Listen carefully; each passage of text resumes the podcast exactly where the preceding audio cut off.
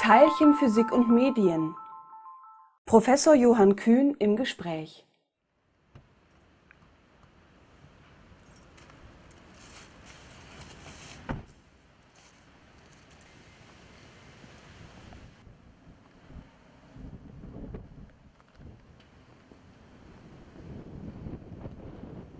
Wenn Sie jemanden nehmen wie Hawking, der durch alle Zeitungen und Sendungen eben durchgeht und immer wieder gezeigt wird, dann sieht man, dass äh, durchaus auch äh, heute Physiker gibt, die das Publikum faszinieren.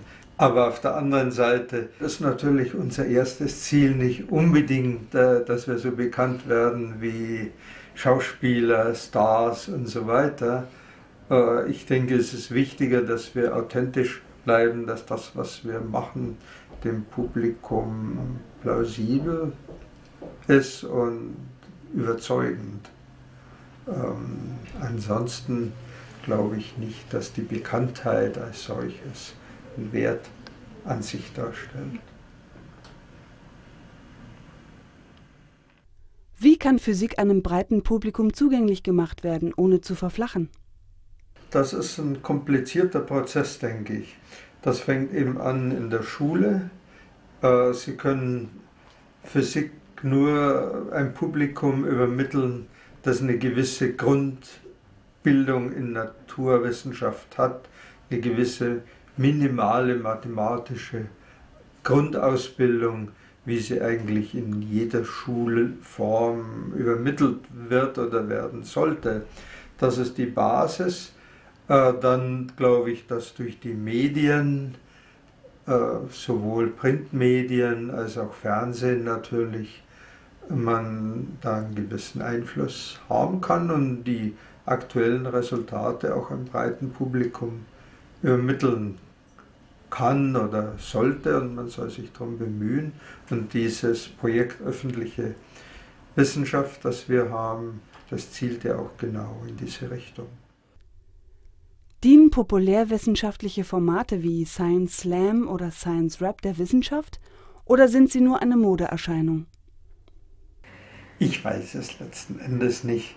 Also mir sind diese Formate zunächst mal eher fremd. Das ergibt sich offensichtlich natürlich schon aus einem gewissen Altersabstand. Da ist ja nicht wegzuleugnen. Also, äh, aber auf der anderen Seite wenn es zunächst mal hm, zeigt, dass auch Wissenschaft locker sein kann und amüsant, dann ist es sicher nützlich oder es spricht ja nichts dagegen.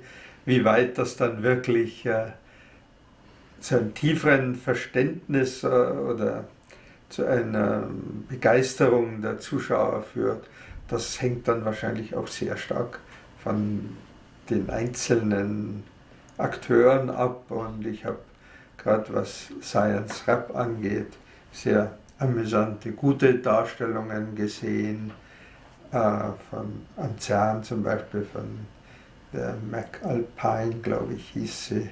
Das fand ich wirklich lustig. Andererseits habe ich auch Science Rap gesehen. Mm, das habe ich irgendwie dann nicht so gut verstanden, aber das liegt dann vielleicht auch an mir. Wie wirken sich die neuen Kommunikationsmöglichkeiten des Internets auf Ihre Arbeit aus?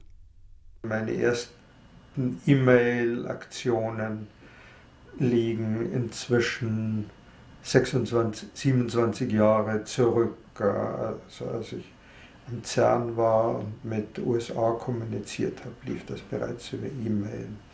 Der nächste Schritt war dann natürlich das Web, die Datenbanken auch am CERN ja entwickelt, das World Wide Web.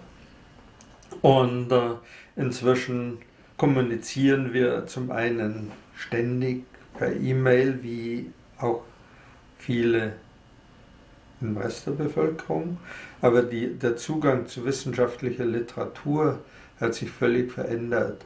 Während wir früher das im Papier gekriegt haben, die Literatur, auch in Bibliotheken gegangen sind, ist es inzwischen so, dass wir fast ausschließlich wissenschaftliche Literatur über das Netz anschauen, beziehen über die Datenbanken. Also in die Bibliothek runter geht man nicht mehr, um irgendwelche Zeitschriften anzuschauen, höchstens noch um Bücher auszuleihen. Denn für Bücher ist jedenfalls für mich doch die Papierversion angenehmer. Wer oder was sollte in einem Film über computergestützte theoretische Teilchenphysik die Hauptrolle spielen?